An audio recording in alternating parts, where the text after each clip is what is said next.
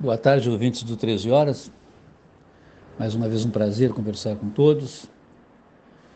Eu tenho dito, até para os meus alunos, assim, na faculdade de Direito, digo isso até certo ponto, de um modo jocoso às vezes, né? porque a gente tem que brincar com, umas, com algumas coisas no Brasil.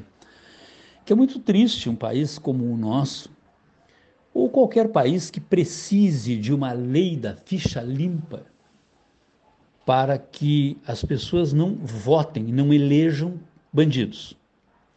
Muito triste. Né? Num país desenvolvido, com uma sociedade melhor, melhor aparelhada intelectualmente, certamente isso não seria preciso. Né? Não acredito que seja necessária uma lei da ficha limpa na Suécia, ou na Suíça, ou na Noruega.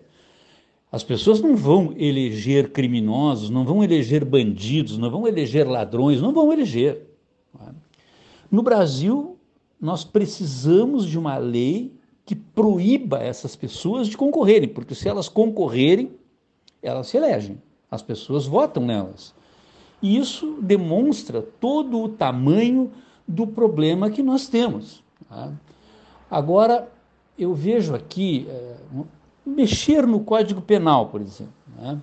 O, o, senhor uh, Omar Aziz, Omar Aziz, é o presidente da CPI da, da cloroquina, ou CPI, essa CPI que está acontecendo aí no, no Senado. É um senador da República, ex-governador do Amazonas. Quando, na época, foi governador do Amazonas, houve uma grande investigação da Polícia Federal no Amazonas e chegaram a prender a, a mulher do, do, do então governador, né? A senhora Nagem, ou Negen Aziz, que é também deputada deputada federal.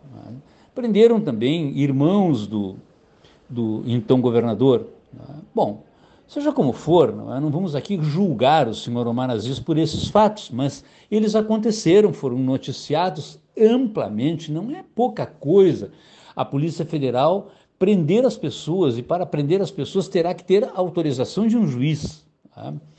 E, e mesmo assim, é, o, o, o, senhor Omar Aziz se elegeu senador da República, e não é pouca coisa, porque ele agora está presidindo a mais importante CPI da atualidade, ou dos últimos anos, que é essa da Covid. Né?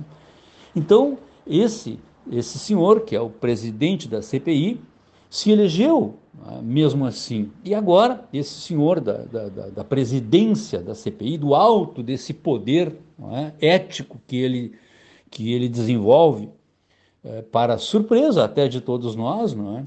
o senador quer aprovar uma lei, uma reforma do Código Penal, criminalizando a conduta dos médicos, é? ou até mesmo de qualquer pessoa é?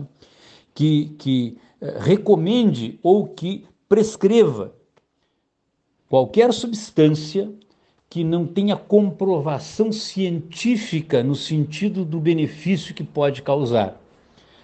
Ora, o senador Aziz, é? ele esquece uma coisa fundamental no contexto disso tudo, né? é que médicos são pessoas formadas né, com uma cultura de salvar vidas. Poderá-se dizer, bom, existem maus médicos. É possível que sim, existem maus em todos os lugares da nossa vida. Mas, em regra, os médicos são pessoas cujo propósito é salvar vidas, ajudar pessoas. Eu acredito na medicina desse modo, acredito nos médicos desse modo. Como é que o senador pode dizer que é, o médico deverá ser punido penalmente, então, colocado na cadeia, né, processado e, e condenado por prescrever qualquer substância que não tenha comprovação científica. Mas o que é comprovação científica? Como é que nós vamos rotular os médicos de eh, ou, ou, ou, limitar a atuação dos médicos nesse propósito de salvar vidas? Não é possível tornar a função de médico, a atividade da medicina, uma atividade exercida sob o temor de, por qualquer subjetividade, entender-se que o sujeito deva ser punido. E eu não estou aqui defendendo maus médicos, estou dizendo aqui para todos os nossos queridos ouvintes que os médicos que erram e que produzem a morte ou que produzem dano físico em alguma pessoa, eles já têm uma previsão no Código Penal por onde poderão e deverão ser responsabilizados. Quem mata alguém, é, como na condição de médico, agindo com negligência ou agindo com imperícia, comete um homicídio culposo. E aí esse homicídio culposo tem previsão no artigo 121 do Código Penal.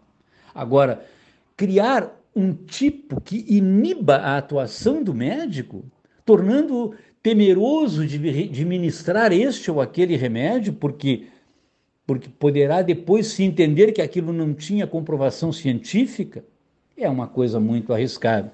Acho que o senhor Omar Aziz, esse conceituadíssimo senador da República, ex-governador do Amazonas, não está certo. E eu espero, assim como boa parte dos brasileiros, que esse projeto não vá adiante. Muito obrigado e até a próxima, se Deus quiser.